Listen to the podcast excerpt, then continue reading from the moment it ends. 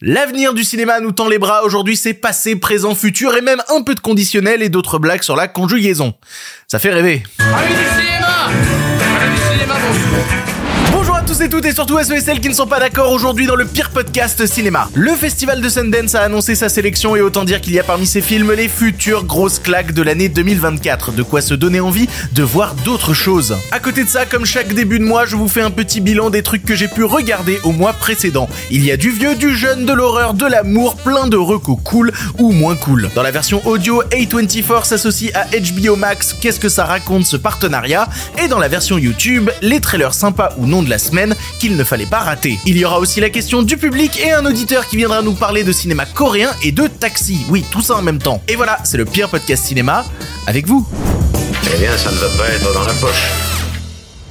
Avant de commencer, merci aux gens qui écoutent cette émission dans son format podcast ou qui la regardent dans sa version YouTube, quel que soit le choix que vous faites, vous avez du contenu exclusif, donc n'hésitez pas à vous abonner aux deux, que ce soit à la plateforme de streaming que, euh, sur laquelle vous écoutez l'émission, à la fois euh, à la plateforme YouTube, vous savez, avec la cloche, le bouton s'abonner, tout ce genre de, de, de, bêtises, voilà. Et si jamais vous voulez faire un petit truc pour soutenir l'émission, j'ai sorti en début de semaine un t-shirt rigolo, moins rigolo, certains en penseront ce qu'ils veulent, en tout cas le t-shirt est disponible dans un lien en description, il y a aussi des stickers, il y a ce genre de bêtises là, si jamais vous voulez euh, faire un petit tip pour l'émission et avoir en récompense un t-shirt ou une connerie comme ça, eh ben ça fait toujours plaisir. Merci à vous et merci aux gens qui l'ont déjà fait. Le Pire Podcast Cinéma, c'est tous les lundis, mercredis et vendredis à 7h du matin pour tout savoir de l'actualité de le cinéma. C'est la dernière de la semaine et on commence tout de suite avec les sujets du jour. Respect et robustesse, Caius C+. Alors, les nouvelles sont bonnes? Ah, ils sont pas de la dernière marée, les nouvelles. Moi, je veux du féroce actualité. Connaissez-vous le festival de Sundance, un joli festival de cinéma dont aime se moquer toute une partie de cinéphiles patentés, mais qui voit pourtant fleurir l'avant-garde d'un nouveau cinéma pour te casser la gueule. Le festival de Sundance est un festival de cinéma américain qui se déroule dans l'Utah et qui est dédié au cinéma indépendant. Qu'est-ce qu'on entend par cinéma indépendant? C'est un cinéma qui n'est pas issu de grosses majors, de gros studios type Warner, type Disney, etc. Ça peut compter à la fois des films qui n'ont pas de distributeur ou des films qui en ont un mais un petit, genre A24, voilà. A24 c'est connu, tout le monde connaît, mais c'est pas une major, c'est pas un gros studio. Ça peut aller au festival de Sundance. Ce qu'il faut comprendre aussi, c'est que ça a rien à voir avec la question de budget du film. Alors oui, évidemment, euh, de facto, majoritairement, c'est des films à petit budget, en tout cas, petit budget dans un circuit américain. C'est juste, voilà, il faut penser à cette idée de cursus de studio. C'est des films indépendants. Ah, et si ça s'appelle Festival de Sundance, c'est pas du tout parce que ça se passerait dans la ville de Sundance. Ça a rien à voir avec ça. Même si, à côté du festival, il y a une station de ski qui s'appelle la station de ski euh, euh, Sundance Resort, mais non, ça a rien à voir. C'est en référence au long métrage avec Robert Redford, Butch Cassidy et le Kid, qui s'appelle, dans sa version originale, Butch Cassidy and the Sundance Kid. Et en fait, je parlais de la station de ski, mais la station de ski en question, si elle s'appelle Sundance, c'est parce qu'elle a été rachetée en 68 par Robert Redford, qui donc lui a donné ce nom-là derrière. Vous voyez, à la fin, tout se recoupe, formidable. Et du beau monde est passé par le festival de Sundance, un véritable festival pour découvrir des talents. Je peux pas vous citer tous les réals qui sont passés par ce festival parce que clairement il y en aurait pour la journée. Par exemple, Quentin Tarantino, la première de son premier long métrage Reservoir Dogs, il l'a fait au festival de Sundance en janvier 1992. Un an plus tard, la première du premier film de Robert Rodriguez El Mariachi, bah c'est aussi au festival de Sundance. 1993 qui est d'ailleurs la même année où a été diffusé le premier court métrage de Paul Thomas Anderson en avant-première au festival de Sundance. Non mais quand je vous dis que c'est une pépinière de talent, ça n'a aucun sens. Parce que vous pourriez commencer à dire oui, mais ça c'est dans le début des années 90, c'est pas récent. Ok, le court métrage Whiplash de Damien Chazelle qui a donné ensuite le long métrage, bah, la première fois qu'il a été diffusé, c'est au festival de Sundance. Le festival a servi de tremplin à énormément de trucs. J'avais la liste là.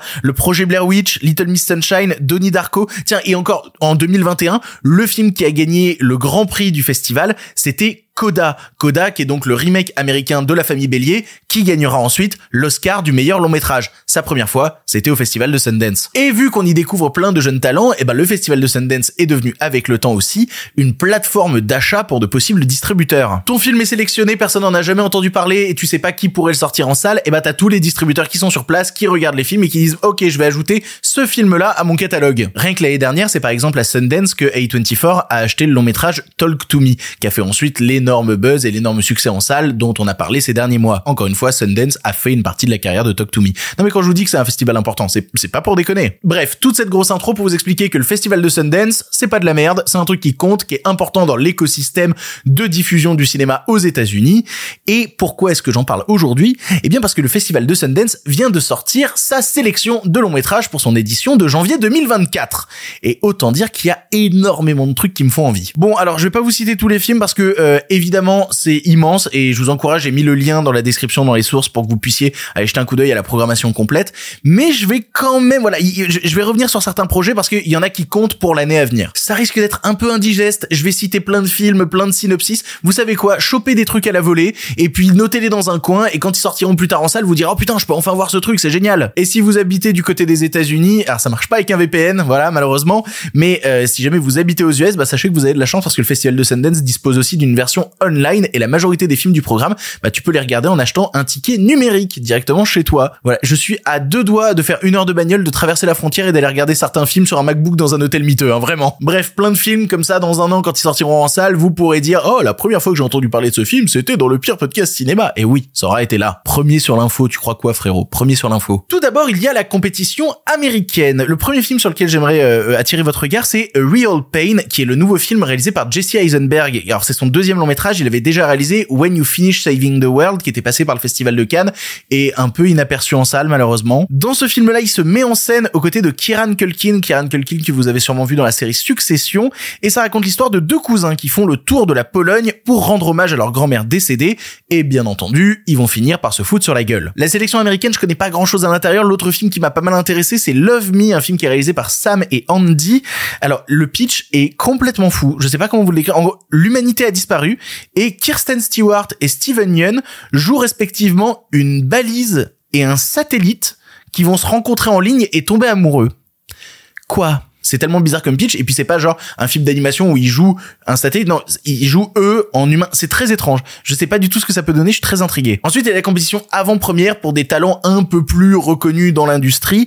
Le premier film dont, dont il faut qu'on parle c'est A Different Man qui est le nouveau film de Aaron Schimberg un réalisateur que vous connaissez peut-être pas mais normalement, si j'arrive à travailler assez vite, vous devriez en entendre parler dans pas trop longtemps. Le mec tease des projets, voilà, il est comme ça. C'est un film surréaliste dans la vibe de ses travaux précédents où un acteur joué par Sebastian Stan, le soldat de l'hiver, voilà, se refait faire le visage et perd du coup un rôle dont il rêvait, ce qui va le rendre complètement fou. Dans la partie première aussi, il y a Freaky Tales, qui est le nouveau long métrage de Ryan Fleck. Ryan Fleck, vous avez peut-être déjà vu un film de lui parce que il avait réalisé Captain Marvel. Voilà, ils font souvent ça, Marvel, récupérer des cinéastes indépendants et les mettre dans des grosses machine, puis les cinéastes indépendants. Après, ils font, bah en fait, je me barre, euh, je retourne au cinéma indépendant, c'est quand même vachement mieux là-bas. Freaky Tales, c'est avec Pedro Pascal, ces quatre histoires qui s'entremêlent en 1987 à Auckland, du combat contre des skinheads, un duo de rappeurs, un joueur de NBA. Ça s'annonce aussi dark que coup de poing. Et enfin, dans les avant-premières, il y a aussi le nouveau film de Steven Soderbergh, écrit par David Cup, qui avait aussi écrit plus récemment dans les Soderbergh Kimi. Ça s'appelle Présence. C'est un film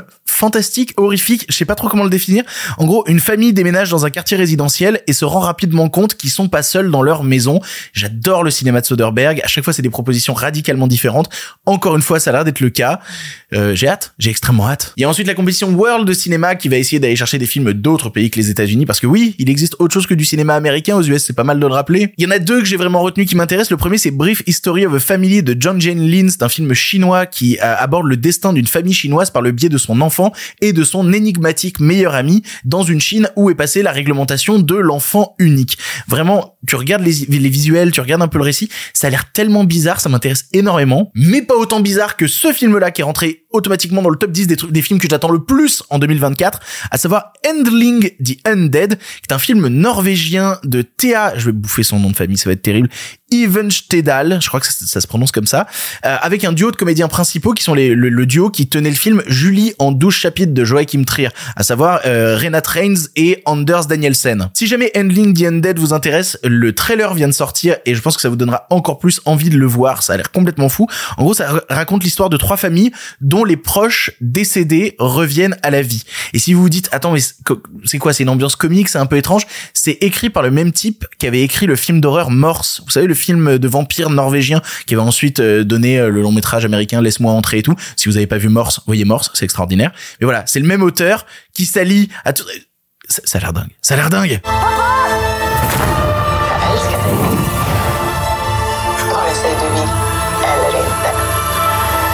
Il y a ensuite une sélection euh, Midnight Movies, voilà, film de minuit globalement du cinéma de genre. Évidemment, c'est là où j'ai retenu le plus de films, vous vous en doutez. J'ai retenu I Saw de TV Glow de Jeanne Schoenburn. Alors ça se définit comme de l'emo horror, je sais pas trop ce que ça peut donner, sur un jeune joué par Justice Smith qui a une camarade de classe qui lui fait découvrir un programme télé nocturne étrange qui vient casser dans sa tête sa vision de la réalité. Je, je suis déjà dans le train. Je, je, je veux, je veux voir ce film. Il y a ensuite It's What's Inside de Greg Jardin. Une fête d'avant-mariage tourne au cauchemar existentiel quand un ami étranger débarque avec une mystérieuse mallette. Pitch simple, genre simple, je veux voir ça. Il y a aussi un réalisateur lié à la France, puisqu'il y a le film Kidnapping Inc. de Bruno Moural. Alors c'est un réalisateur, d'après ce que j'ai compris, haïtien, mais qui a étudié le cinéma à Paris, et qui raconte l'histoire de deux kidnappeurs engagés pour un coup assez simple, mais qui vont se retrouver mêlés malgré eux à un complot politique très intrigué. Ah ouais, j'ai retenu beaucoup de films de la catégorie euh, Midnight. Alors il y a Crazy House ensuite de Stephen Ars et Flip van der Quill,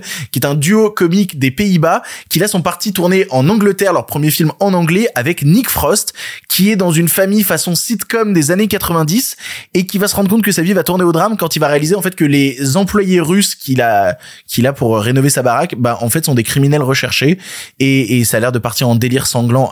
Je, je veux voir ça. Presque j'aurais le plus répété, mais vraiment toute la prog de, de Sundance me fait trop envie. Love's Lies Bleeding, nouveau film de Rose Glass, réalisatrice de Sainte Maud, Sainte Maud qui était malheureusement un peu passée inaperçue parce que euh, Covid, tu connais. Ici, elle raconte l'histoire d'une prof de gym jouée par Kirsten Stewart qui tombe amoureuse d'une bodybuilderisse et elle file vers Vegas ensemble, sauf que la prof de gym, euh, Kirsten Stewart, bah, en fait, elle a une famille de criminels et toute leur passion amoureuse va révéler un certain goût de la violence. Si vous avez vu Sainte Maud, normalement, vous êtes un peu hypé. Dernier film de la catégorie Midnight, euh, après je vous promets, j'ai presque fini. Euh, Your Monster de Caroline Lindy, un film qui va faire parler de lui puisque sa comédienne principale c'est Melissa Barrera, qui comme je vous avais expliqué s'en est pris plein la gueule après euh, ses déclarations concernant la Palestine. Et là tout le pitch est quasiment méta puisque c'est l'histoire d'une actrice dont la vie vient de s'écrouler, voilà, qui retrouve un peu goût à tout ça quand elle découvre un monstre charmant dans son placard. Ok, je veux voir ça. Il y a une catégorie next aussi que je vous ai un peu zappé. Je vais juste citer un film à l'intérieur qui m'intéresse.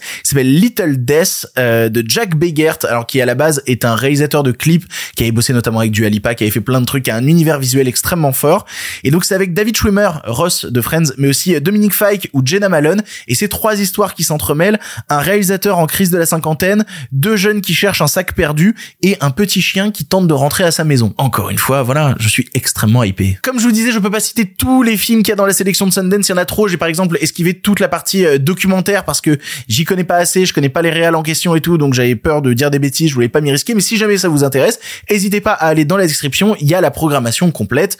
Ça fait envie. Et on, on s'apprête à avoir une année 2024 plutôt qualitative. Je suis assez fasciné en fait par la qualité des pitchs qui sont à la fois parfois d'une simplicité limpide et en même temps qui dévoilent déjà un univers riche, foisonnant avec des choses à raconter via le médium du cinéma. J'ai très envie de voir tous ces films que je vous ai cités. Euh, très hâte. Vraiment très très hâte. Mais j'ai vu d'autres films en novembre. Alors on avance. Vous le savez, à chaque début de mois, j'essaie de vous faire un petit bilan de mes visionnages du mois précédent. Et là, j'ai vu, bah, j'ai pas vu beaucoup de films en vrai pendant le mois de novembre. J'en ai vu une trentaine.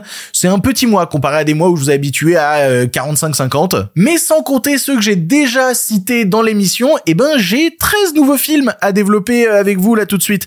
Il va falloir aller un peu vite parce que, mon dieu, sinon l'émission va durer deux heures. Et bien entendu, il y en a que j'ai vu pendant le mois de novembre dont je vous parlerai plus tard euh, pour euh, des sorties françaises, des trucs comme ça. Et sinon, il y a des trucs que j'ai déjà cités dans l'émission, vous en doutez. Bref, 13 films vus en novembre, est-ce que je les conseille Est-ce que je les conseille pas? L'homme qui rétrécit de Jack Arnold, film que j'ai vu parce qu'un remake est en préparation par Yann Kounen avec Jean Dujardin. Mais à la base, c'est un petit bijou de 1957 sur un type qui subit des radiations et va se retrouver avec le temps qui passe à diminuer de taille de plus en plus, de plus en plus, de plus en plus jusqu'à devenir absolument minuscule et perdre tout ce qui composait sa vie. Ça dure 1h20, ça se regarde tout seul. C'est bourré d'inventivité pour essayer justement à l'époque, avec les effets de l'époque, de faire passer cet acteur de plus en plus petit, de créer des décors immenses pour le perdre à l'intérieur, d'essayer de mettre des décors dans les décors. Toute cette technicité sans jamais délaisser justement une certaine partie émotionnelle avec cette fin qui est à la fois teintée de désespoir et d'un espoir d'ailleurs. Franchement, vous avez 1h20 devant vous, regardez l'homme qui rétrécit, vraiment c'est un petit bonheur. Maniac, film d'horreur culte des années 80 où un tueur fou à New York essaye de choper un maximum de nanas à assassiner.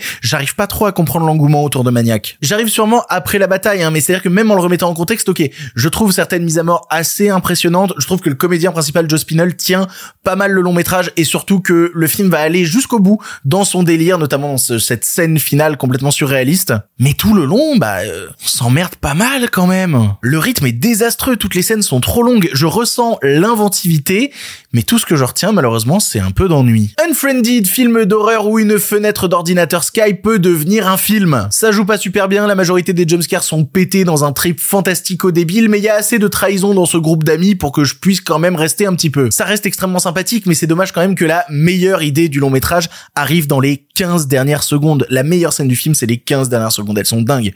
De quoi donner envie de voir une suite?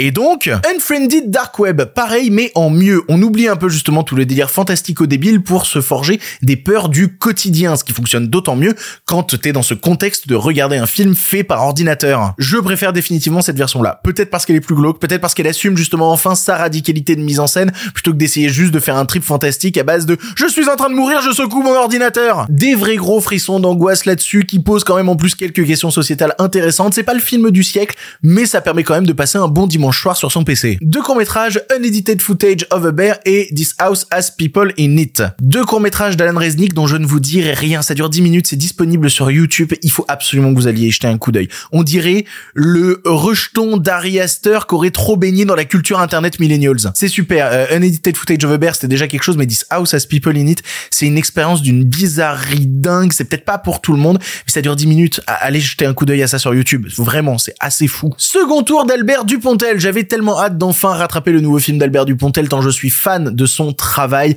notamment ses derniers films Au revoir là-haut qui est sublime, Adieu les cons qui est sûrement son chef-d'œuvre, le plus grand film de sa filmo, aussi drôle que désespéré. Mais ouais, là je dois avouer que je je comprends pas trop le projet en fait. C'est vraiment le projet de l'entre-deux en fait qui va cultiver euh, tour à tour des scènes à l'imagerie sublime et soudainement les plans les plus laids de sa carrière. Même niveau parabole politique, en assumant un certain côté frontal, il arrive à la fois à doser une certaine subtilité maline et soudainement tomber dans, dans la naïveté assez bête. C'est un film qui rate, puis qui réussit, puis qui re-rate, puis qui re-réussit, puis qui re-rate, continuellement. C'est compliqué à regarder ce contour. Vraiment, c'est un peu compliqué. Dix de Musical, une comédie musicale gay où deux frères jumeaux, pas vraiment jumeaux, vont se retrouver et décider de remettre leurs parents ensemble en chantant des chansons sur leur beat. Sur le papier, c'est l'idée du siècle. À l'exécution, c'est euh, pas très bien, voire même un peu gênant. Je commence à en avoir marre en fait des films d'une heure trente où au bout de 20 minutes je trouve déjà le temps long, la blague est d'une lourdeur, ça s'amuse niveau direction artistique, il y a des idées mais répéter 92 fois le mot beat rend pas le truc plus drôle à la longue. Et ne serait-ce qu'en termes de pure comédie musicale, bah, les bonnes chansons sont assez rares dans le film. Euh, passer les premières 20 minutes, ouais ça deviendrait un peu compliqué, un peu compliqué. La passion de Dodin Bouffant, évidemment que j'allais apprécier un film contemplatif sur la bouffe, vous croyez quoi? Moi j'appelle ça un mercredi après-midi à regarder des vidéos du chef Michel. C'est tendre comme un carré de veau, c'est foisonnant comme la cuisine de Magimel. J'ai envie qu'il me tartine comme il tartine ses cailles. De toute manière, Magimel actuellement, c'est la plus belle Rolls-Royce du cinéma français actuel. C'est complètement dingue.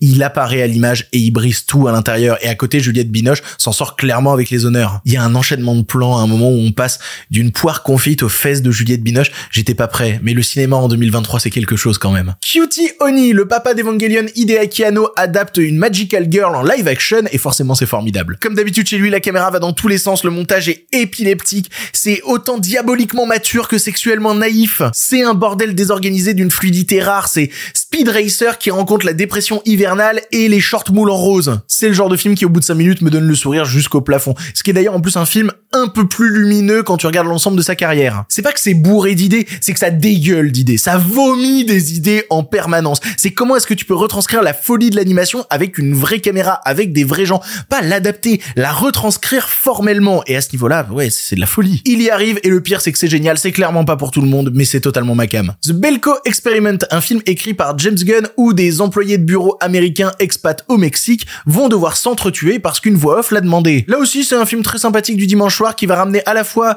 des gens euh, dont on est habitué dans le cinéma de James Gunn, genre son frère Sean Gunn ou par exemple Michael Rooker, mais il y a aussi notamment euh, John McKinley qui est joué le Dr. Cox dans Scrubs et qui l'a joint pervers dégueulasse, ultra violent, très étrange de le voir dans ce rôle. C'est la version Startup Nation de Battle Royale avec du fun en plus. Bon, alors c'est un peu parfois on vit dans une société le film, mais rapidement l'absurde prend le dessus. Moon Garden, petite surprise de 2023, un film fauché sur une gamine qui va se retrouver dans le coma suite à une dispute de ses parents au bord du divorce et qui va se retrouver à parcourir dans sa tête un monde à la Alice au pays des merveilles des égouts. Ouais, c'est un peu le mélange entre Mad God et euh, Alice au pays des merveilles. C'est un peu la version actuelle du Alice de Jens Vankmeyer. Le seul problème, passé la direction artistique complètement folle, c'est le fait que le scénario est un peu lourdingue et que à plein d'instants, bah c'est un peu long, quoi. Tu t'em- tu t'embêtes un peu. Puis c'est trop fauché pour aller complètement au bout de son délire. En fait, ça aimerait être Paper House, mais au final, ça reste quand même un film sympathique, fantastique, qui vaut le détour. Sound of Freedom. Bon, je l'ai vu votre truc là où vous me cassez les couilles euh, depuis des mois avec.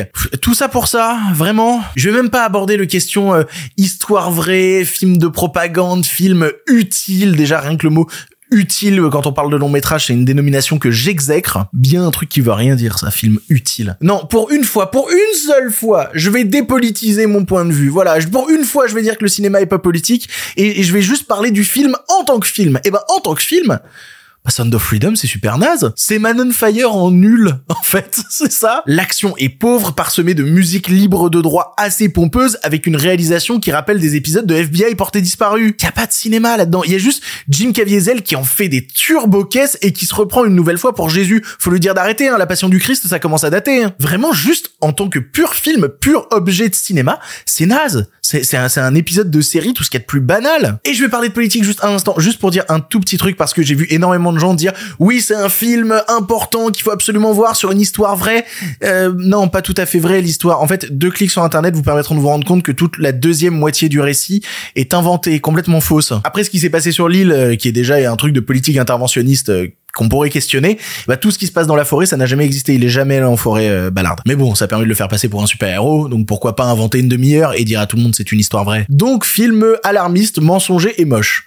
Vraiment, je suis désolé, mais Sound of Freedom, beaucoup de bruit pour rien. C'est un vrai pétard mouillé. Et enfin, je voulais juste terminer là-dessus. Je me regarde actuellement euh, les, les épisodes spéciaux de Doctor Who qui viennent de sortir là avec David Tennant. Je suis retombé dans la marmite. C'est terrible. J'avais arrêté au milieu de la saison 10, au milieu de la dernière saison de Capaldi en fait.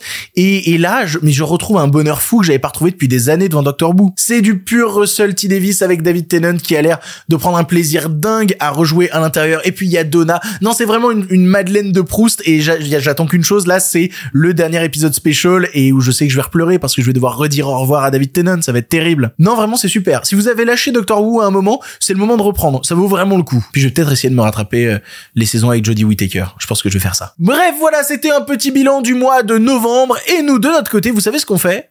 Eh ben, on avance. Hey, si tu entends ça, c'est que tu écoutes la version podcast de l'émission. En effet, dans la version vidéo, on est en train de parler des trailers sympas ou non qu'il ne fallait pas rater cette semaine. Mais nous, de notre côté, on va parler d'un partenariat assez inattendu entre A24, A24 et HBO Max. Je parle souvent de, de A24 dans l'émission euh, alors, A24 A24, voilà, parce qu'en fait c'est une boîte de production qui me passionne et dont j'aime la majorité des films, c'est bien simple. Même quand une proposition de A24 me déplaît, j'arrive quand même à trouver quelque chose au milieu qui va sauver l'ensemble. Vous voyez là juste avant, j'abordais la question de Dix euh, the Musical, qui est un film A24. Bah voilà, le film est vraiment pas ouf, mais il est bourré d'idées graphiques qui sont invisibles dans le cinéma actuel de Major. Du coup, bah j'ai quand même une partie de mon cœur qui apprécie un petit peu. Ça faisait longtemps que A24 avait un accord avec Showtime pour avoir la diffusion de ses films en exclusivité, mais l'accord avec Showtime a expiré fin novembre et du coup, bah il fallait pour le studio trouver un nouvel accord de diffusion de ses films. Et un accord massif vient d'être trouvé avec la plateforme HBO Max, une plateforme au contenu aléatoire, voilà, entre des trucs qui disparaissent, des trucs qui reviennent, des trucs qui s'annulent, bref, faut remplir le catalogue parce qu'il y a quand même un déploiement qui est prévu en 2024, notamment en France. Je parlais de deals surprenants, en même temps, pas tellement parce qu'il y a déjà eu du contenu qui a mêlé HBO et A24, notamment la série Euphoria, euh, notamment euh, The Idol, Bon, globalement, tous les trucs qu'a fait Sam Levinson sont à la fois faits par A24 et par HBO. J'adore Euphoria d'ailleurs, j'ai pas terminé The Idol parce que voilà, bon, je voulais défendre The Idol aux premiers épisodes, mais euh, ouais non, c'était un peu compliqué, c'est The Idol quoi. Qu'est-ce que ça signifie ce deal? Eh ben ça veut dire que maintenant, quand un film A24 après sa sortie en salle aura terminé son petit parcours, eh ben il aura une diffusion exclusive sur la plateforme HBO Max. Ça compte pour les films déjà existants, on va notamment retrouver rapidement sur HBO Max des films comme The Whale, comme Everything Everywhere. L'article de The Verge que je suis en train de vous citer euh, parle aussi de Uncut Gems, mais ça m'étonne beaucoup parce que le, le film des frères Safdie, c'est un Netflix Originals à la base. Alors peut-être qu'il arrive à une fin de contrat, peut-être que ça dépendra de pays, je sais pas. J'ai pas trop d'infos là-dessus, mais en tout cas Uncut Gems est cité dans l'article de The Verge. Le contrat permettra aussi de sortir les films futurs de A24, notamment Priscilla de Sofia Coppola, notamment Dream Scenario avec Nicolas Cage, notamment The Iron Claw avec Zac Efron. Ça va remplir le catalogue de HBO Max avec des œuvres qualitatives. Peut-être que ça va donner envie aux gens de lâcher leur abonnement. Parce que oui, on dénonce souvent le côté multiple, plateforme de streaming, il y a trop de trucs, etc.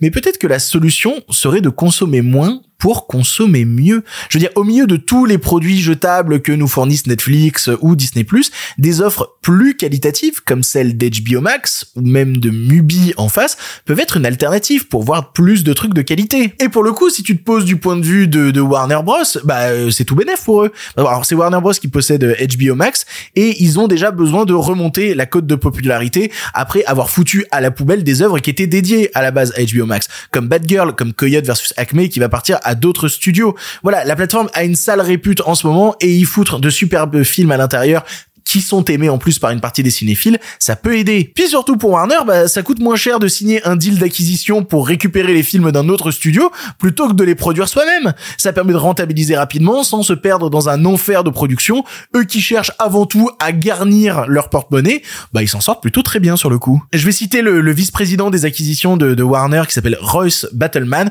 qui a déclaré poursuivre notre relation avec A24 pour proposer aux abonnés des films primés aux côtés des récents favoris des fans ajoute une valeur incroyable à la proposition de HBO Max. À voir si ça prendra, à voir si ça permet peut-être à Warner de développer des trucs en partenariat avec A24 d'autres films, peut-être des réalisateurs A24 qui se dirigeraient vers des plus gros budgets chez Warner. On peut envisager plein de choses à partir de ce partenariat-là. Peut-être que ça va permettre tout simplement de faire redémarrer la machine streaming de HBO Max.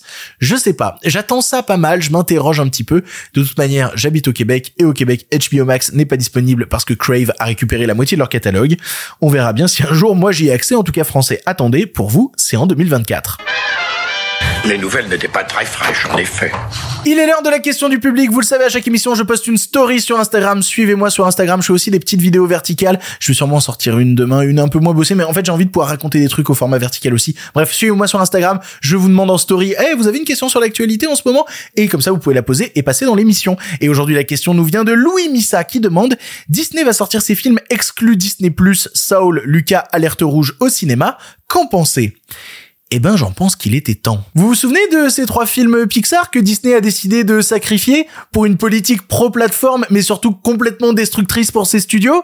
Et ben voilà, ce n'est pas un, ni deux, mais bien trois films Pixar qui avaient été complètement bazardés sur Disney+, à savoir donc Saul, Lucas et Alerte Rouge. Et d'ailleurs, quand on parle régulièrement de baisse de qualité dans l'ensemble de Disney, hein, là je parle pas juste des classiques d'animation, euh, il va falloir relativiser deux trois trucs concernant Pixar. Saul c'est chef-d'œuvre. Hein. Saul c'est extraordinaire. Ça fait partie de mes films Pixar préférés de tous les temps. Vraiment, je trouve le film brillant et j'ai pas mal de sympathie aussi pour Lucas et Alerte Rouge qui sont passés du coup un petit peu sous les radars à cause de leur diffusion sur Disney+, qui en vrai sont un petit peu plus intéressants que ce qu'on a pu en raconter à l'époque. Va falloir se replonger dedans et on va pouvoir se replonger dedans puisque Disney a annoncé vouloir ressortir ces films-là au cinéma. En tout cas, aux États-Unis. Euh, respectivement, ce sera le 12 janvier pour Saul, le 9 février pour Alerte Rouge et le 22 mars pour Lucas. Pour la France, on sait pas trop encore, c'est pas certain que ça arrive et dans le cas même où ça arriverait, commencez pas à vous turbo hype non plus, je pense que ce sera dans un circuit de salle assez restreint. Ce qui est intéressant là-dedans, c'est de voir le changement de politique chez Disney ces dernières années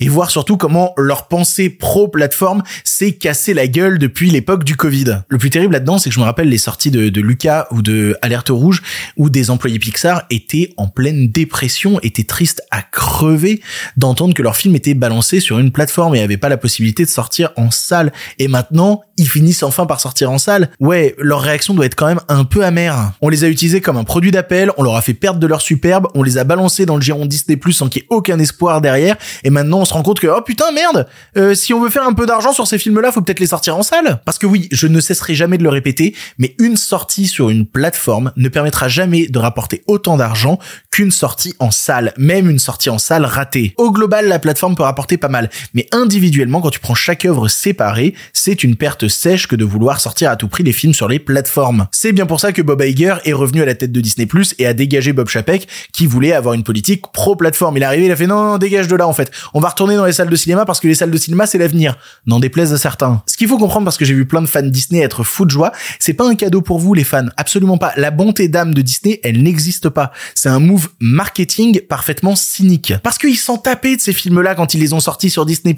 Ils considèrent ces films comme des produits et ils se rendent compte que mince, le produit a pas généré assez de thunes d'un côté, et eh ben on va le rebalancer de l'autre pour qu'il génère du pognon. Ils ne le regardent que par ce prisme-là. Si demain pour générer du profit avec leur film, faut faire des trucs parfaitement immoraux, sachez qu'ils le feront. Il y, a aucun doute là-dessus. Et surtout, bah tu te dis euh, mince, euh, s'ils ressortent ces films-là en salle, euh, ça va bouffer de la place sur d'autres films Disney qui devraient sortir à, ce moment-là. Ah bah non en fait justement. La raison principale pour laquelle ils sortent ces films-là en salle, c'est aussi parce qu'ils ont un trou énorme dans le calendrier qu'il faut remplir.